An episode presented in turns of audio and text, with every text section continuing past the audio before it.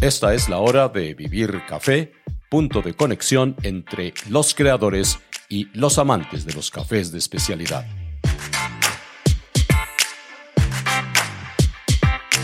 Les doy la bienvenida. Soy Hugo Sabogal y en esta ocasión haré una pausa en la serie Protagonistas para dedicar este capítulo especial a un recuento sobre lo que fue Tasa de Excelencia 2021 en el pasado mes de junio. En esta ocasión, el concurso y la subasta estuvieron llenas de sorpresas. Se batieron récords históricos para este tipo de concurso en Colombia y también se dieron a conocer varias novedades, entre ellas el descubrimiento de una variedad de café que no tiene ninguna conexión con las dos que llegaron al continente americano, la típica y la Borbón, es decir, que es una variedad que tiene una línea directa con Etiopía, el lugar de origen de los cafés en el mundo. ¿Cómo llegó a Colombia? Pues un especialista en genética del café nos dará algunas pistas. En un momento, estos y otros temas de lo que fue Tasa de Excelencia 2021 en Colombia.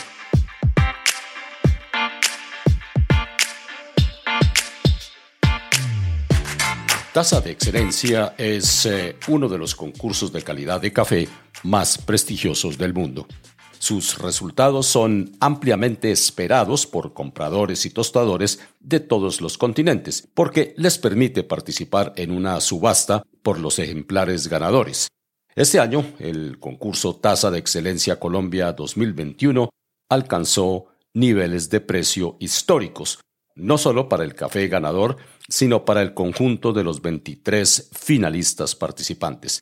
Nunca antes se había logrado una hazaña similar a la conseguida por el productor nariñense Pablo Guerrero, quien obtuvo un precio de 135 dólares por libra.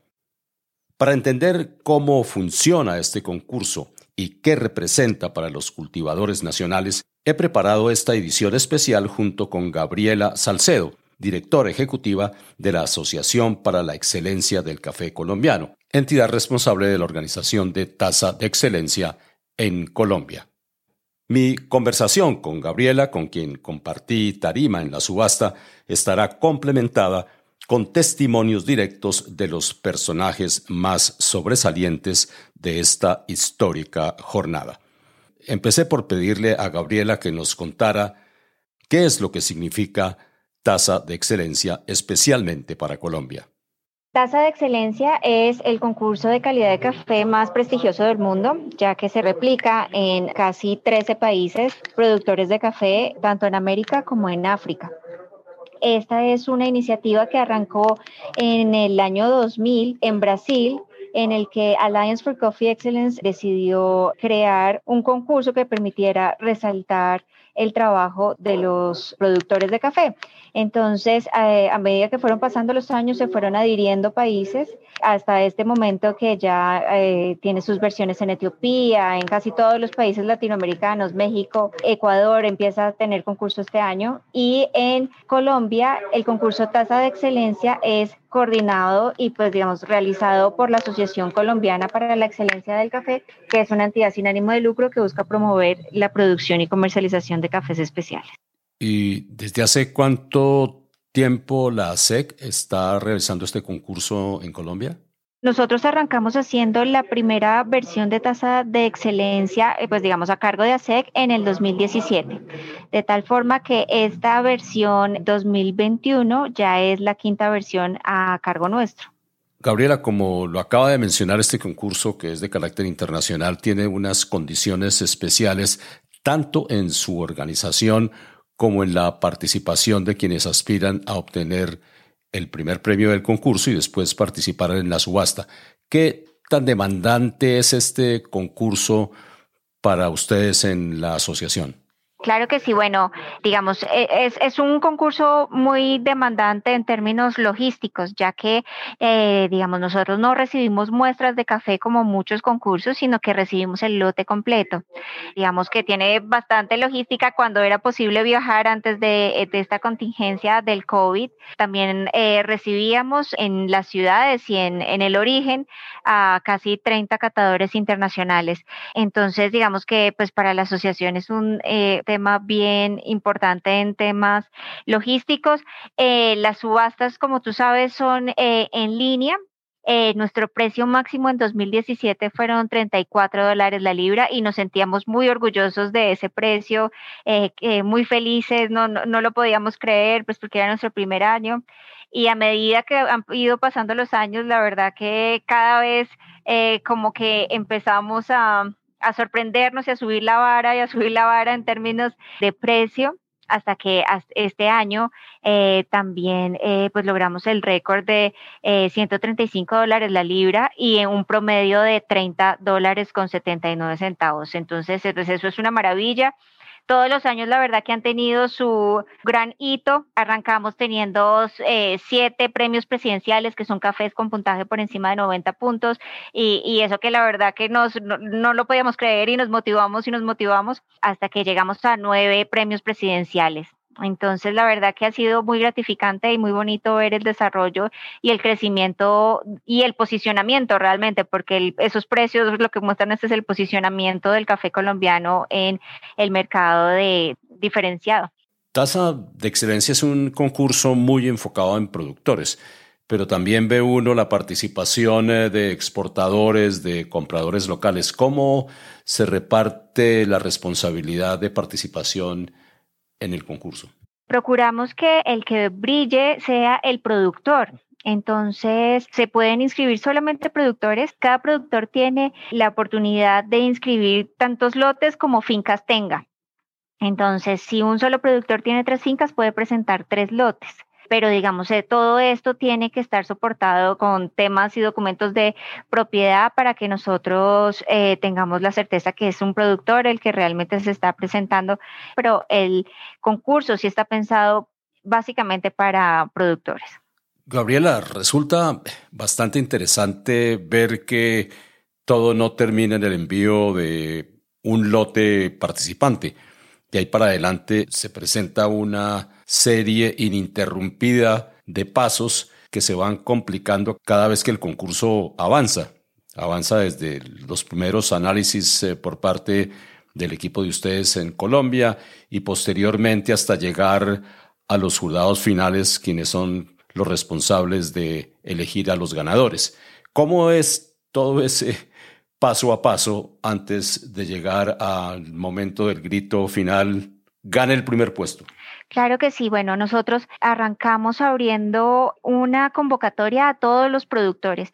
El productor que se quiera presentar, que puede ser cualquier productor de Colombia, no importa si está en el norte o en el sur, pues digamos, en la versión que sea, se presenta a través de un exportador. La participación para el productor es absolutamente gratuita. Entonces, lo que debería hacer el productor es consultar los puntos de acopio y qué exportadores hay en su zona que eh, sean parte de la asociación. Enseguida, el productor debe llevar una muestra y, digamos, eh, un poco negociar con el exportador cómo sería su participación. El exportador le compra al productor eh, su lote a un precio ya de entrada diferenciado y el el lote comienza a participar.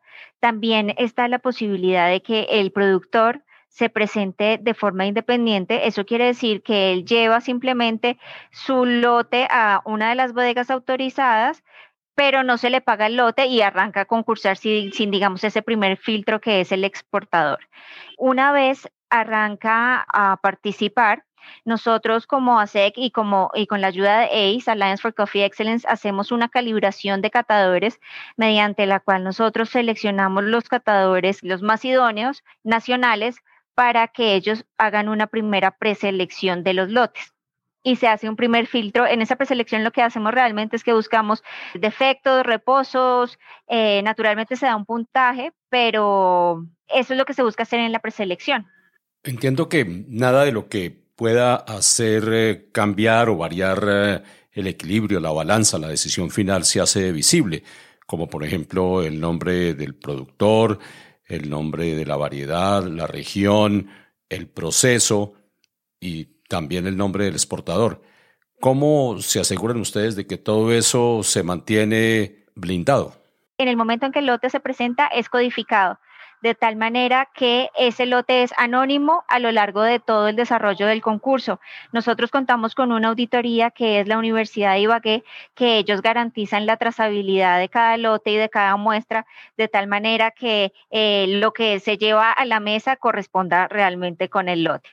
Enseguida que tengamos ese primer filtro de preselección, pasamos a hacer otro filtro que es el jurado nacional. Ahí entra nuevamente nuestro jurado nacional y mm, evalúa cuáles van a ser los lotes que finalmente van a evaluar los jurados internacionales, que por lo general resulta siendo alrededor de 40 lotes.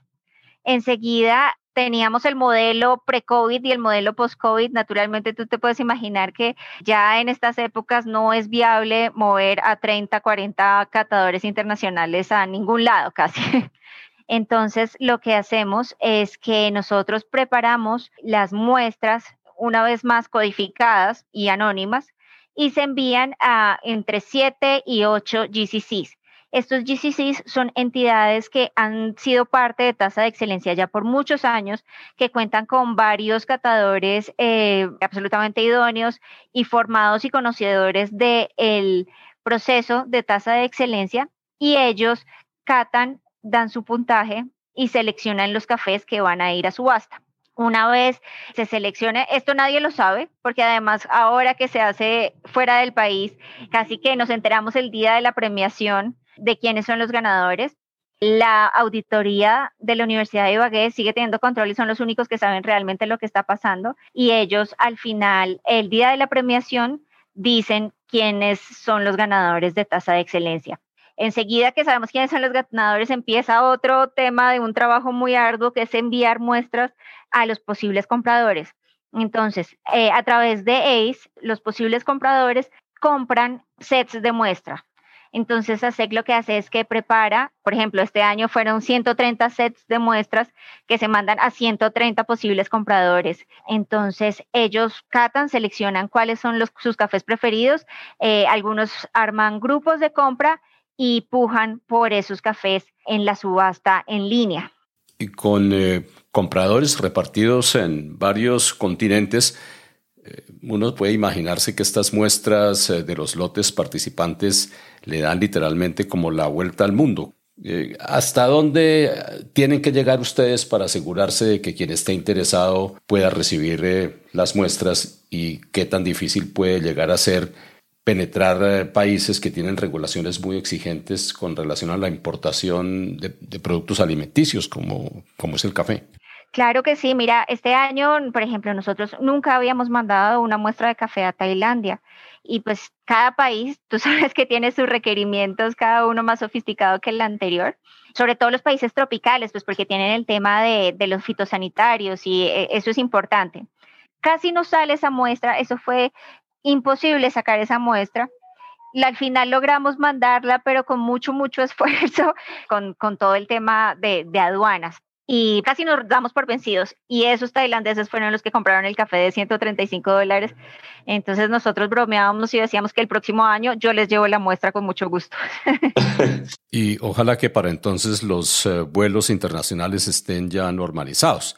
Bueno, muy seguramente muchos de quienes nos eh, oyen en este podcast eh, han participado en subastas locales o regionales pero cuando uno habla de subastas internacionales, como decía antes, con eh, compradores ubicados en distintos países del mundo, esto se vuelve un tema logístico bastante mm, particular.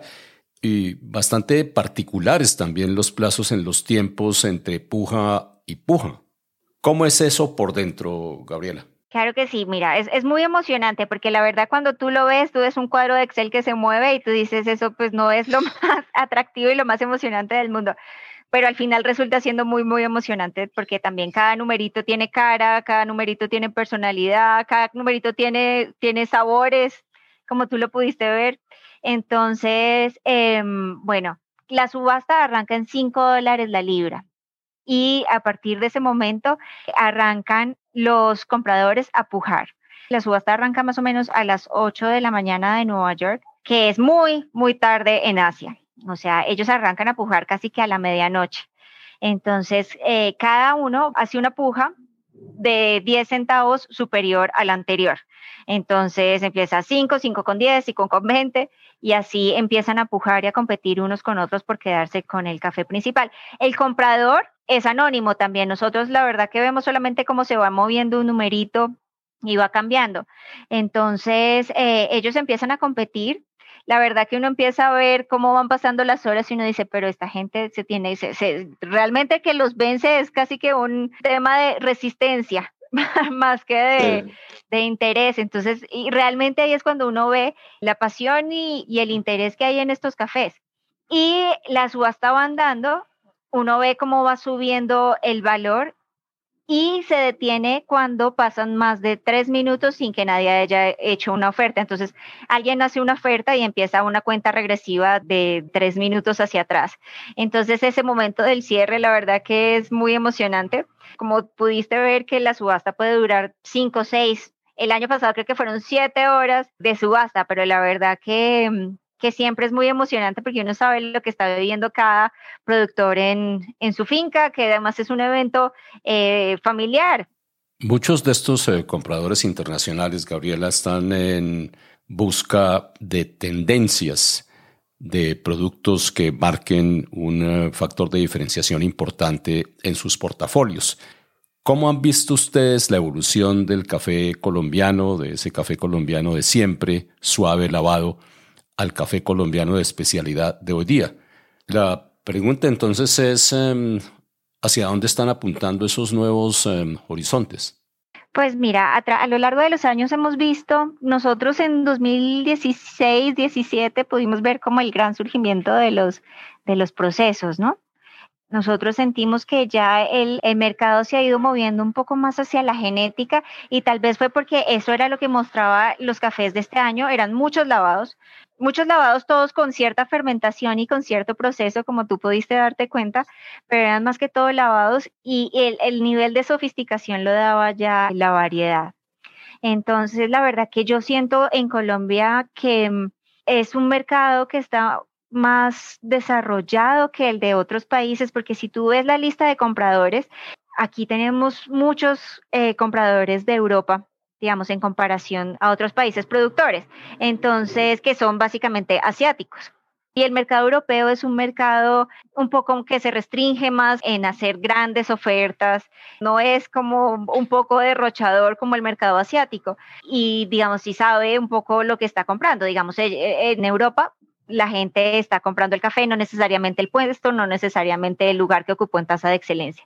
Yo creo que de todas maneras Colombia aún conserva esa fama de café de excelencia, ya no necesariamente por el suave lavado, sino por otras variedades y, en general yo creo que la variedad tan amplia que tenemos en Colombia en términos de proceso, de perfiles, yo creo que eso sigue siendo una parte muy importante del concurso.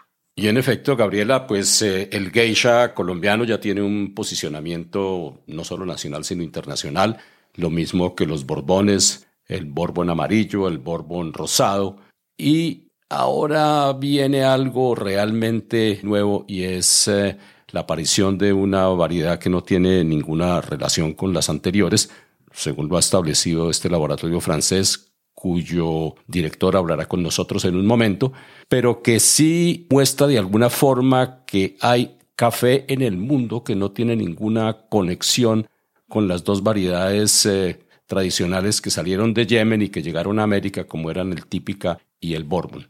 ¿Cuál es la historia detrás de la participación del ají, como ahora debe comenzar a llamarse, en el concurso de tasa de excelencia? Pues para la verdad, Hugo, que para nosotros no, no, no fue una novedad haber recibido un Borbón ají. nosotros yo creo que a través de los años, en estos cuatro años, recibimos yo creo que al menos un Borbón ají al año. Nosotros no pensábamos que esto fuera algo tan novedoso. Igual como recibimos Borbón Rosado todos los años y, o sea, la verdad que yo no me imaginé que esto no estuviera clasificado. Entonces fue ya cuando empezamos a mandar las muestras que la gente empezó a preguntar qué es esto de Borbón Ají. Tal vez nunca había llegado a la subasta el Borbón Ají. Primero consultamos naturalmente al productor si estaba de acuerdo. Pues digamos, lo más importante para nosotros es que el posible comprador tenga la información más clara posible. Entonces, en ese sentido, podía ser como un arma de doble filo para el productor, que si fuera un Borbón Ají fuera algo nuevo o que fuera un castillo.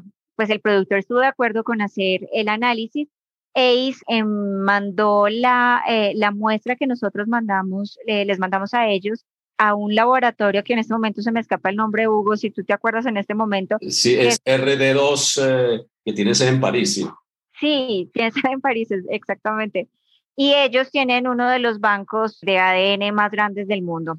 Entonces, Paralelamente nosotros empezamos a hacer investigaciones en el Huila de qué era eso, que nos mandaran fotos y la gente decía, no, pues eso lo vende acá un señor y se empezaron así como a tejer un poco la red del Borbón Ají. Nos dicen que esto definitivamente no es un Borbón, pero tampoco sabíamos si era otra cosa. Fueron pocos días antes de la subasta que realmente descubrimos pues que sí, efectivamente, no había sido clasificado, que no había nada que se le pareciera y que era una eh, variante etíope que hasta el momento no sabemos muy bien cómo llegó a Colombia y cómo es que no se puede encontrar en Etiopía, cosa que me parece a mí fascinante y misteriosísimo el recorrido del Borbón Ají por el mundo hasta Colombia. Bueno, Gabriela, entonces que sea el propio productor, don José Hernán Salazar, de Finca La Guaca, Pitalito Huila, quien presentó al concurso y a la subasta un lote de Bourbon Ají. Y justo es decir que el Bourbon Ají obtuvo el sexto puesto en el concurso de tasa de excelencia 2021, lo cual ya es muy importante desde el punto de vista de hasta dónde este café y sus encantos están abriéndose paso. Y bueno, don José Hernán, ¿qué fue lo que le llevó a usted a bautizar este café como Bourbon ají.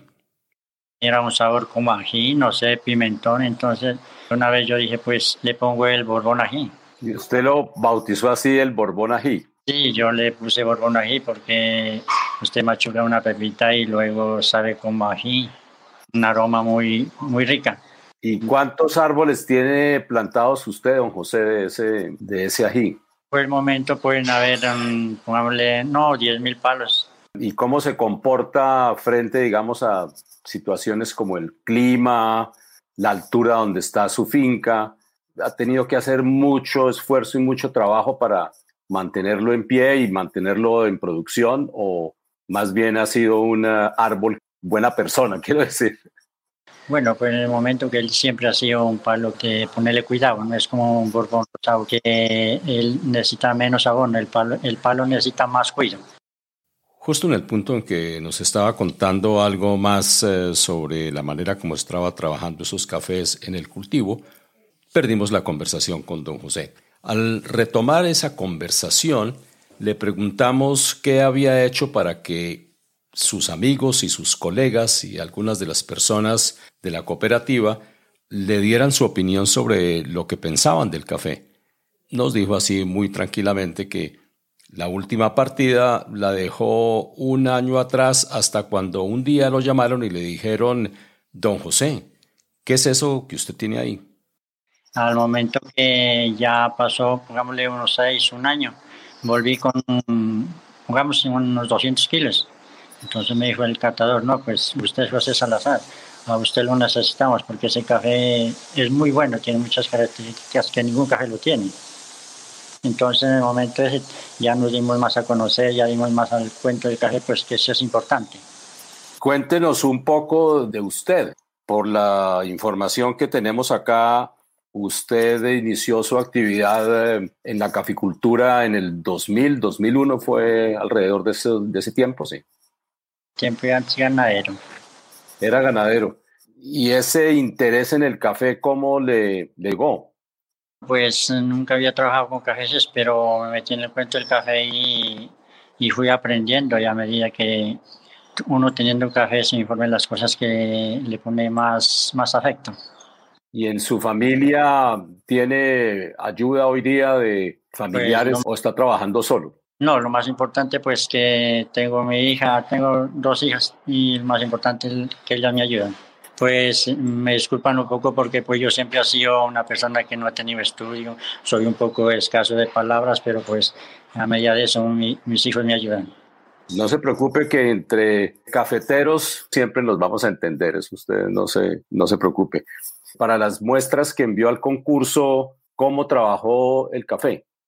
Bueno, pues en primer lugar eh, haciendo una buena recolección. Todo fruto maduro. No se recolecta verde, nada de pintón. Una buena recolección, luego se lleva a la tolva, se pila, luego se, se pone en bolsas y no en tarros y se da una fermentación adecuada. Dos lavadas y luego al secadero y un secadero que no esté cerrado, que tenga aire libre. ¿Usted ha tenido oportunidad de probar su café varias veces eh, desde que comenzaron a decirle que le pusiera mucho ojo a, a, lo que estaba haciendo? Mire, lo más importante que hago en mi finca, tomar lo que yo trabajo. Cuéntenos un poco de la zona donde usted está. Sí, bueno, disculpe, eso no le había contado. Mi finca está ubicada a 1750 metros del mar. Un clima pues favorable para esos cafés.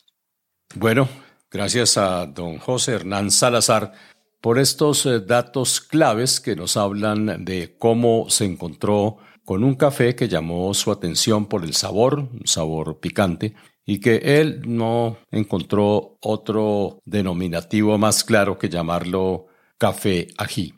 Y ahí vamos, en una historia que en un momento se ampliará con los conceptos de quien es quizás uno de los mayores investigadores de genética del café, quien piensa que aparte de ají han surgido otras variedades como chiroso e incluso el Bourbon rosado que también sugiere la compañía francesa, hay que eliminarle el Bourbon y llamarlo simplemente rosado.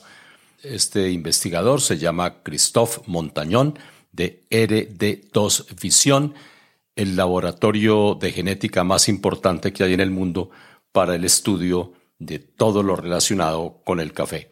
Empezamos por preguntarle a Christophe qué es lo que hace su empresa en favor de este tradicional cultivo. Mi empresa aconseja a la gente que invierten en la investigación, y el desarrollo en, en, el café, en la parte de la producción, que sea en la genética, la agronomía, fisiología, lo que sea, y es mi pasión. Desde siempre es la, la parte genética y yo hice mi doctorado en la genética del café, así que para mí es, siempre es un placer descubrir nuevas cosas en, en la genética del café. ¿Y qué descubrimos en eh, la muestra? Bueno, lo analizamos eh, como un bourbon ají. En bourbon ají viene la palabra bourbon, así que tal vez se pensaba que era como una mutación de, de un bourbon. Y bueno, la sorpresa muy fuerte es que al salir el análisis eh, salió como una, una, lo que dicen en inglés, un Ethiopian Landrace, que no se había visto hasta la fecha afuera de Etiopía, porque todos los árboles vienen de Etiopía. Pero qué, qué, sorpresa, muy emocionante de ver el análisis y cuando salen los alelos eh, vienen un, un, etíope.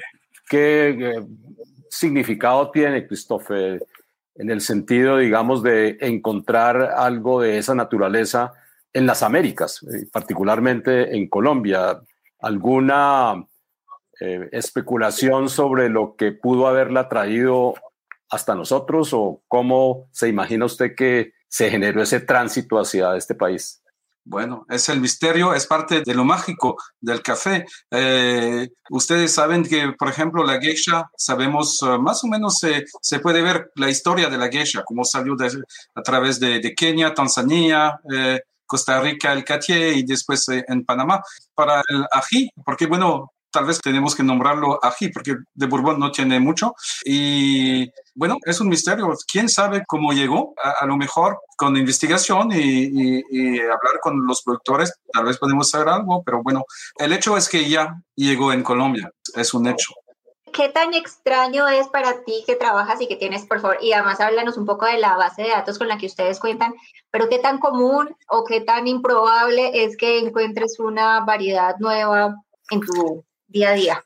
Eh, es una sorpresa, pero al mismo tiempo, como lo había platicado con, eh, con Darín del Cup of Excellence, es que cuando uno busca la genética, es muy probable que vamos a encontrar eh, sorpresas. Hasta la fecha no habíamos tenido la oportunidad de buscar y verificar las variedades. Ahora que tenemos esa herramienta con eh, el DNA Fingerprint, estamos viendo más y más de esas variedades exóticas y, y estoy seguro que en el futuro vamos a encontrar más y más. El paso que sigue desde el punto de vista de la producción de café en Colombia y el uso de esta variedad ¿Cómo transcurre cuando ustedes se encuentran ante casos similares? ¿Qué, sigue después para el productor? ¿Qué sigue después para la región?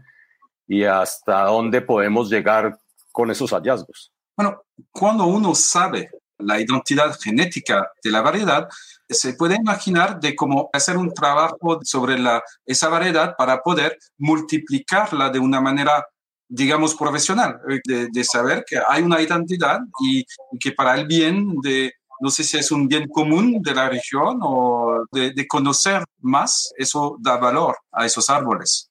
Tiene limitaciones también desde el punto de vista del clima, de la altura donde se está produciendo. ¿Es, es posible que sea, digamos, el lugar donde se encontró el más propicio para que allí se siga propagando? Eso es posible, eh, pero lo que a menudo digo es que ese tipo de descubrimiento, gracias, eh, a menudo es un inicio más que un fin. Esas preguntas, eh, yo me imagino que, que ahora que, que, sabemos, lo podemos tomar en cuenta de manera separada, hacer como experimentos, comparación de variedades en diferentes lugares, incluyendo el para ver cuál es su área para crecer bien. En, digamos, en este desarrollo de variedades, ¿Cómo influye el cambio climático? ¿Es como un potenciador o puede ser una causa? Todo lo que amplía la base genética con la cual estamos trabajando enriquece el futuro, porque a lo mejor este ají tiene algunas características que puede ayudar en el ámbito del cambio climático. Es la diversidad genética, lo que siempre hablamos todos de la diversidad genética, de los recursos genéticos. Así que cuando se descubre algo nuevo, es una oportunidad para, para el sector. Ya Borbón, tenemos la certeza que definitivamente no es. ya, ya, ya, ya no. Ya no. Otra cosa, mm, ¿con qué datos se comparó, eh, mejor dicho, cuántas, cuántas variedades tienen ustedes clasificadas? ¿Cómo se llegó a esta conclusión que es algo nuevo? Bueno, trabajamos con una base de datos uh, bastante amplia, que no tenemos todos los árboles del, del, mundo, por supuesto, pero bastante. Y cuando comparamos la huella genética de ají, eh, no encontramos algo parecido, pero sí se veía que era dentro del grupo, vamos a decir, de los etíopes, de aquellos etíopes que no salieron de Etiopía por la vía de Yemen. Saben que todos los típicos, los burbones, es el 28, etcétera, salieron de Etiopía a través de Yemen. Y otras variedades como Geisha y otras salieron de Etiopía con una ruta diferente y se ve muy bien ese grupo de, café cuando sale la, genética. Así que no había duda. Es muy interesante, la hace muy particular. Yo creo que va a haber eh, un tiempo muy interesante para ustedes, los investigadores, y obviamente una expectativa enorme para los colombianos, eh, sabiendo que hay algo especial en su territorio. Eso, sin duda alguna, tiene un significado alto en estos momentos en que Colombia necesita estar descubriendo novedades para la historia, ¿no? Sí, yo aprovecho para decir que siempre los caficultores, eh, o sea, en Yemen con la yemenía, o sea, en Colombia para ese tipo de variedades, son aquellos que han cuidado esas variedades. Eh, tal vez no sabían lo que era, pero veían algo interesante. Entonces lo han cuidado y siempre hay que eh, reconocer esa función para el sector de cuidar a variedades que son novedades y que aportan algo en términos de diversidad genética. ¿Y alguna otra cosa que ustedes eh, hayan estado mirando en eh, países de la región, en Centroamérica, en Perú, Brasil, que los hayan buscado para hacer una consulta similar? Pues no sé si es el momento, pero el año pasado eh, también en Colombia, el chiroso, el, el, chiroso que se decía que era una mutación del captura, eh, también es una variedad de Etiopía. Por eso digo que cuando se busca se va a encontrar más y más. Y bueno, lo puedo también adelantar que el Pink Bourbon, el Bourbon uh, rosado, eh, bueno, a lo mejor mm, hay que quitar el Bourbon también. sí, bueno, lo siento mucho como francés, porque el Bourbon viene de, como saben, es, es una palabra francesa de la isla de Bourbon, pero bueno, así es. Así es, sí. Y, y, bueno, qué interesante, porque mira, para nosotros, hasta el año pasado recibimos el primer chiroso. Qué gran herramienta contar con, con, laboratorios como ustedes que nos permiten ver, identificar estas cosas que nosotros conocemos pues como nombres comunes, como cosas que se conocen en el campo y darle realmente el aval científico que se necesita. Es algo muy importante lo que se está haciendo pues a través de ustedes y a través de ACE y pues naturalmente a través de tasa de excelencia para descubrir esta riqueza. Esta fue la conversación que compartí con eh, Gabriela Salcedo de ASEC, con Christopher eh, Montañón presidente de R2 Vision de París, el mayor laboratorio genético del café. Gracias a Christophe por habernos cedido estos minutos de su tiempo para explicarnos lo que está pasando en territorio colombiano con el descubrimiento de variedades como ají, chiroso y ahora, según él, de rosado, quitémosle lo de Borbón, que son apariciones que realmente están contribuyendo a ampliar la base genética de los cafés del mundo. Y no nos podemos despedir sin antes hablar con Pablo Guerrero, arquitecto, ganador de Tasa de Excelencia 2021. Además, Pablo Guerrero, en la subasta que se realizó posteriormente, obtuvo el precio histórico de 135 dólares por libra casi el doble de lo que logró el año pasado Felipe Henao de Urrao, con un chiroso que vendió en 70 dólares por libra. Y esto nos contó Pablo Guerrero en medio de la emoción natural de su triunfo. Es muy satisfactorio, venimos trabajando fuertemente en depurar nuestros procesos. Para este concurso, pues es una fecha un poco fuera de la cosecha tradicional de Nariño. En Tangua, donde es obraje, donde está todo obraje, es a bastante altitud, o sea, 2.200 metros, y nuestra cosecha es un poco diferente a la del resto del departamento. Nosotros, por ejemplo, en, el caso de los geishas, tenemos cosecha durante todo el año, de a poquitos. Eso nos hace que tengamos un control muy detallado de los procesos que le hacemos y pudimos pues preparar este lote pues para participar y, y, no pues o sea aún estamos aprendiendo mucho pero estamos emocionados y gratamente sorprendidos por este resultado. O sea, ya como usted dice, o sea, ya el punto, el techo que hayan puesto en la subasta pasada de 70 dólares pasados, pues era muy alto y uno esperaba y decía, bueno, ojalá por lo menos lleguemos ahí o, no, estemos cerca, pues sí, pero el resultado que tenemos ahora sí nos deja, nos deja sin palabras. Ya casi vamos para el doble. Iba a preguntar si la, la altura, esos 2.000 metros, eh, deben tener alguna incidencia tanto positiva como negativa para ustedes, negativa desde el punto de vista de volúmenes y cosas así, ¿no? ¿Qué reto les plantea a ustedes trabajar a esa altura? El primer reto que tuvimos fue, nosotros hacíamos asilo abierto, o sea, le teníamos mucho miedo a la sombra en el cultivo por, por el tema de la humedad. Teníamos mucho miedo, ahora ya los árboles parece que se están adaptando y entonces estamos empezando a poner más, más, un poquito de sombra al cultivo para que sea un poco más también ambientalmente eh, manejado.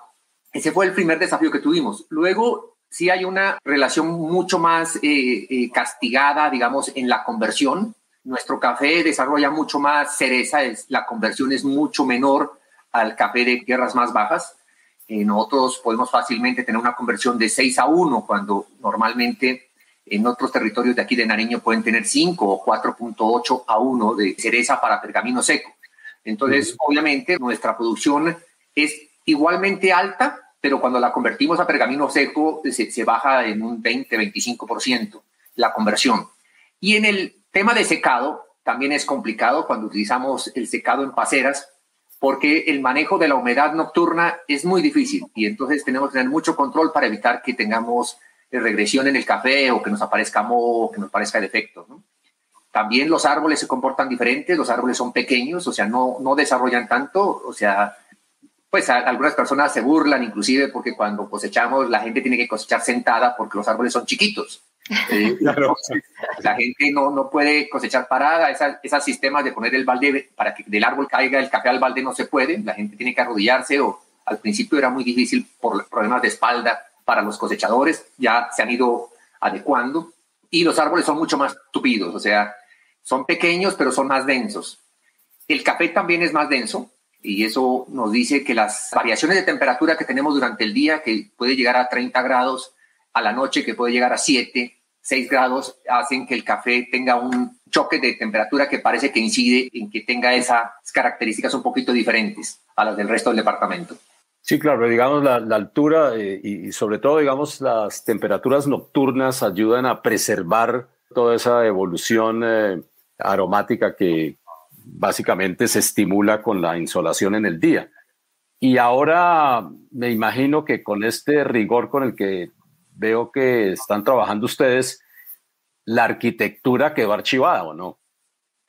Sí, pues ahora estoy realmente Estoy realmente muy dedicado al café. Estamos disfrutando mucho. Este ha sido un proceso en que lo estamos manejando no solo en producción de, de café especial, estamos trabajando manejo ambiental y sostenibilidad para que nuestras fincas en Nariño, no solo obraje, sino el mayor número de fincas y productores, entremos en ese mundo de, por ejemplo, en el caso de obraje, nosotros estamos destinando un máximo casi que del 40% del área de la finca, incluso al 30% en este momento, a cultivo y el resto eh, se está dedicando a áreas de preservación y reforestación y mostrando que uno puede ser rentable y al tiempo está haciendo aporte a la ecología, a la sostenibilidad, a la recuperación de aguas. Y eso nos va a llevar también a hacer de Nariño un, destino turístico desde el punto de vista de exploración de cafés. O sea, nosotros tenemos eh, pues el sur de Colombia, Cauca, Huila, Nariño, estamos creciendo mucho en eso y queremos realmente convertirnos en un en un destino turístico. Entonces, en eso también venimos trabajando y, y sí, estamos dedicados a eso. La, arquitectura, pues no la tenemos dejada al 100%, pero, pero sí ha pasado, en este momento ha pasado a un, a un segundo plano. Pablo, y uno siempre se imagina cosas cuando sabe que, bueno, por lo menos se ganó el concurso de tasa de excelencia, eso es un punto a favor grandísimo. El otro de, de que sí, de pronto nos genera una ganancia importante desde el punto de vista de ese reconocimiento que ustedes se merecen. ¿Has eh, hecho cuentas de qué sería importante hacer en beneficio del proyecto con esos recursos adicionales que, que seguramente van a llegar? Bueno, nosotros en este momento está, ya iniciamos y vamos a continuar en un proceso de trazabilidad y de control al detalle de todos los procesos de fermentación de nuestro café, fermentación y secado. Estamos iniciando eh, la construcción de, uno, de unos tanques y unos procesos especializados que queremos eh, aplicar en el oraje y eventualmente con resultados que, ya anticipamos van a ser positivos porque son producto de la investigación que venimos haciendo, pues también eh, compartirlo con otros, con otros productores de, de, Nariño. Entonces yo pienso que vamos a destinar este, estos recursos a acelerar ese proceso. Hoy lo tenemos desafortunadamente casi que parado por por cuestiones de los bloqueos, o sea, no hay insumos, no hay material y eso nos, nos va a dificultar un poco los planes que teníamos para la cosecha de este año que se nos viene ya. Pero sí, nuestro desafío y nuestra intención es destinar esto a, a implementar tecnología y a poder multiplicar esa tecnología en Nariño entre muchos productores.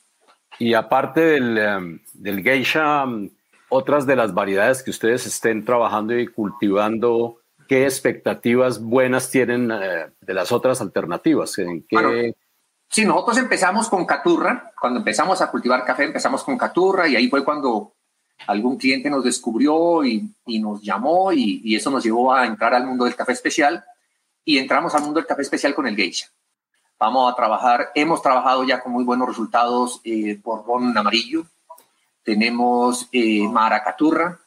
Y estamos en este momento eh, implementando unos lotes de típica, de moca, de SL28 y de Borbón Rosado. Esos son los que vamos a, implementar y vamos a trabajar para ver si podemos también ofrecer no solo geisha como, como un varietal de altísimo reconocimiento, sino otras que den alternativa también de, dar un portafolio de muy buenos cafés a los clientes. A los clientes les gusta tener también cafés diferenciados y entonces vamos a tratar de que Obraje no solo sea reconocido eh, así en calidad por su geisha, sino por también otras variedades.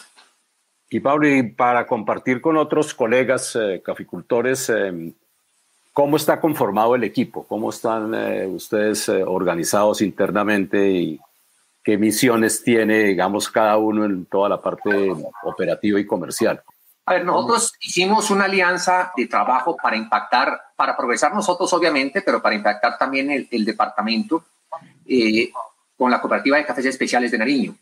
Ella era una cooperativa que inicialmente estaba trabajando únicamente eh, comercio nacional, venta en volumen aquí dentro de Colombia, y empezamos junto el proyecto de cafés especiales hace 10 años, con la mira de orientarnos a la exportación.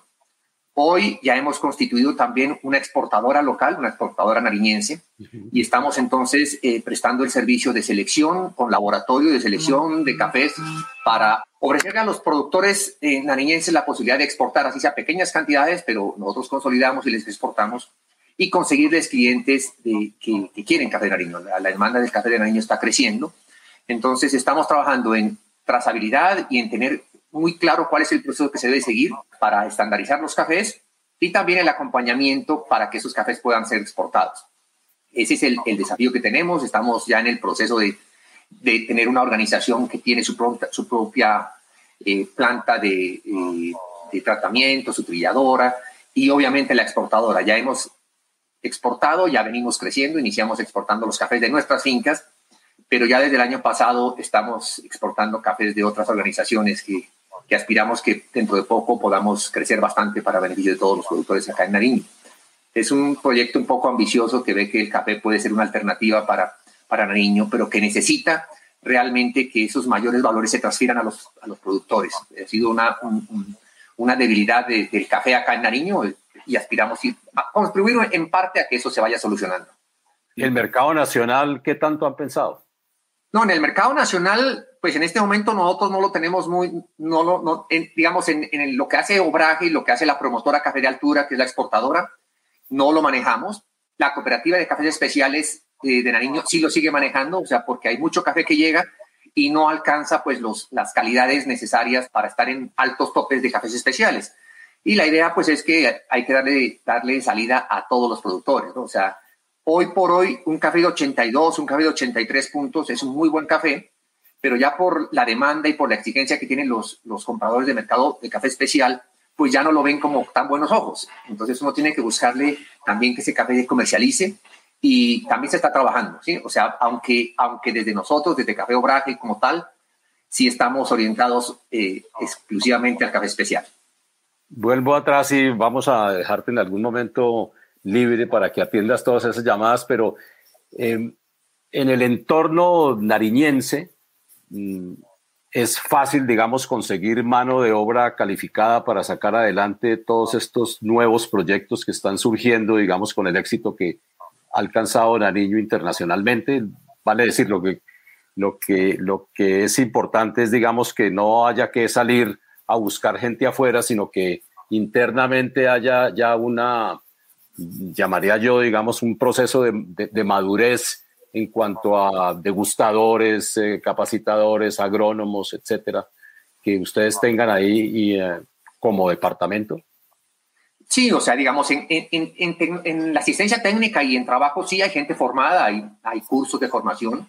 En ese lado estaríamos bien, digamos. Yo pienso que inclusive las organizaciones que estamos haciendo, que queremos eh, hacer un clúster y asociarnos, tienen acceso a ese tipo de ayudas. El problema radica más en la mano de obra para las fincas. Eh, y eso es un problema no solo del café, sino de todo el sector rural, en que desafortunadamente los productos agropecuarios no se pagan bien y si no se pagan bien, entonces la mano de obra tampoco alcanza los ingresos que, le garanticen estarse. Entonces la juventud sale de los campos y, y es difícil conseguir mano de obra. O sea, en el sector donde está obraje, que es un sector no cafetero, pues se vuelve bastante complejo. No hay jóvenes, o sea, no hay jóvenes en el campo, se, trabaja con gente mayor. Y, y, en algunos otros sectores de, de, Nariño ha habido problemas para cosechar café. ¿eh? Lo que nosotros estamos tratando de buscar y estamos trabajando pues para ver si de los sectores legislativos apoyan, es que se logren unos precios que por lo menos permitan que los pagos que se hagan a los productores les permitan eh, eh, tener como alternativa quedarse en el campo. Pero hasta que no se logre que en todos los productos haya unos precios de sustentación, por así decirlo, pues va a ser muy difícil, ¿no? Hoy por hoy, por ejemplo, con el café, no al precio de, no al, precio de, este, de, esta subasta, pero a los precios que están comercializando, se, permite, se permitiría mejorar, ¿no? Pero sabemos que eso es volátil, eso no es estable, hay momentos en que se cae casi que por debajo del costo de producción. Entonces eso es un poquito difícil. Ese es el desafío que tiene Nariño ahorita, no solo Nariño. Nariño afortunadamente todavía no ha tenido esos viajes y esa cultura de tener alojamiento para que lleguen de otras partes y recibir cosechadores, pero sí está empezando a tener problemas para manejar las cosechas adecuadamente.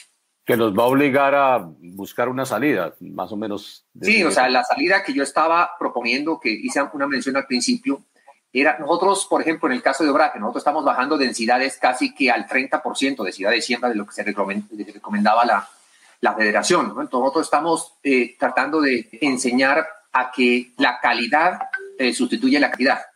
Y eso implica mucha menos mano de obra también. Entonces es mucho más fácil controlar un árbol que está sembrado cada tres metros a árboles que están sembrados cada metro.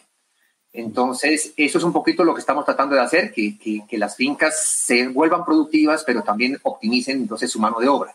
Eso nos ayuda, en el caso nuestro nos ha ayudado bastante, pero estamos en el proceso de hacer ese cambio en toda la finca. Y les ayuda el hecho de, claro, ya con, digamos, eh, áreas de plantación de árboles, etcétera, que no solamente dan sombra, sino que también pueden convertirse en una alternativa para salir como de la situación del monocultivo, es decir, tener un, un reparto eh, con otros productos que les ayuden, digamos, a soportar aquellos días negros que suelen venir cuando todo está atado al dólar y todo ese tipo de cosas. Bueno, nosotros únicamente, digamos, sí tenemos árboles, pero no, pero no hay producción, digamos, o sea, es muy poco, o sea, la, la, poca fruta que producen a ratos es como para traer pájaros. Lo que sí, lo que sí trabajamos es en tiempo de soca y en tiempo de resiembra, cultivamos frijol conjuntamente durante los primeros 18 meses de, del cultivo, podemos cultivar frijol y eso nos ayuda a que, a que se pague el mantenimiento de, del café, o sea, prácticamente eh, esos años no tenemos costos porque con lo que vendemos el frijol estamos y con lo que mantenemos el frijol estamos, estamos cuidando al tiempo el café. Bueno, estas eran las uh, reacciones uh, y reflexiones de Pablo Guerrero, ganador de Tasa de Excelencia 2021 y también quien obtuvo el mayor precio histórico recibido por un café en este concurso nacional. Ahora quisiera yo cederle la palabra a Gabriela Salcedo para que nos hable cómo están los preparativos para Tasa de Excelencia 2022. Eh, bueno, sí, tasa de excelencia 2022 viene para la cosecha sur, o sea que lo vamos a estar haciendo, eh, las convocatorias para productores empezarán a salir en junio o julio del 2022 y el concurso en sí se estará haciendo en septiembre. Entonces nosotros esperamos que con, con estos buenos resultados más y más productores eh, se, se motiven a participar en tasa de excelencia esto de todas maneras es un albur, nunca sabemos los temas de, la subasta, pero, pero la tendencia sí es una tendencia de crecimiento en los precios. Entonces, la verdad que yo invito a todos los productores que oyen tu podcast, Hugo, para que se enteren, para que estén atentos y para que desde ahora empiecen a preparar sus lotes eh, con mucho cuidado porque seguramente va a haber, va a haber mucha competencia. Gracias, eh, Gabriela, por eh, la participación y el apoyo en la realización de este programa que tenía como propósito ir detrás de bambalinas del concurso Tasa de Excelencia y la subasta posterior. Gabriela, antes de que nos digamos hasta pronto, sería interesante hablar de ASEC y mirar qué otros proyectos tienen en marcha fuera, obviamente, del concurso Tasa de Excelencia. Eh, como te comentaba al principio, ASEC es una asociación sin ánimo de lucro que busca promover la producción y la comercialización de cafés especiales en Colombia. Es una iniciativa privada que surge, eh, pues digamos, de la unión de, principalmente de exportadores, pero hay de todo, Hugo. Pues como tú sabes, hay productores de maquinaria, hay productores de café, cualquier persona que esté vinculada a la cadena de producción y de comercialización de cafés especiales está invitada a ser parte de la asociación. Nosotros surgimos en 2016 por la unión de varios exportadores que vieron la oportunidad de traer nuevamente a Colombia tasa de excelencia, porque antes la hacía Federación y dejó de hacerse por eh, dos años. Entonces, ASEC eh, recupera el concurso de tasa de excelencia y ya llevamos cinco años realizándolo. Además de eso, somos el in-country partner del CQI en Colombia. Entonces, digamos que también tenemos una vocación educativa y seguramente van a venir ya tan pronto se solucione todo este tema de la presencialidad y de la facilidad de reunirnos, cursos de buenas prácticas en producción de café. También queremos traer nuevas cosas para el sector de baristas, que sabemos que ah, lleva un par de años difíciles. Quisiéramos poder prestarles servicios a ellos de formación, que les permita un poco recuperar estos dos años. Entonces, ese es un poco lo que hacemos en ASEC. También, pues, eh, queremos ver como el punto Hugo, donde se den las discusiones importantes alrededor de los temas de cafés especiales. O sea, Queremos ser como ese escenario en el que eso pase y invitarlos a todos a conocerlos, a conocernos naturalmente a través de nuestra página web www.asecc.co y ya particularmente en el tema de tasa de excelencia, tasa de excelencia colombia.com. Y en nuestras redes sociales también, estamos en Facebook y en Instagram como ASEC-Coffee en Instagram y en Facebook como Asociación Colombiana para la Excelencia del Café y como Tasa de Excelencia Colombia.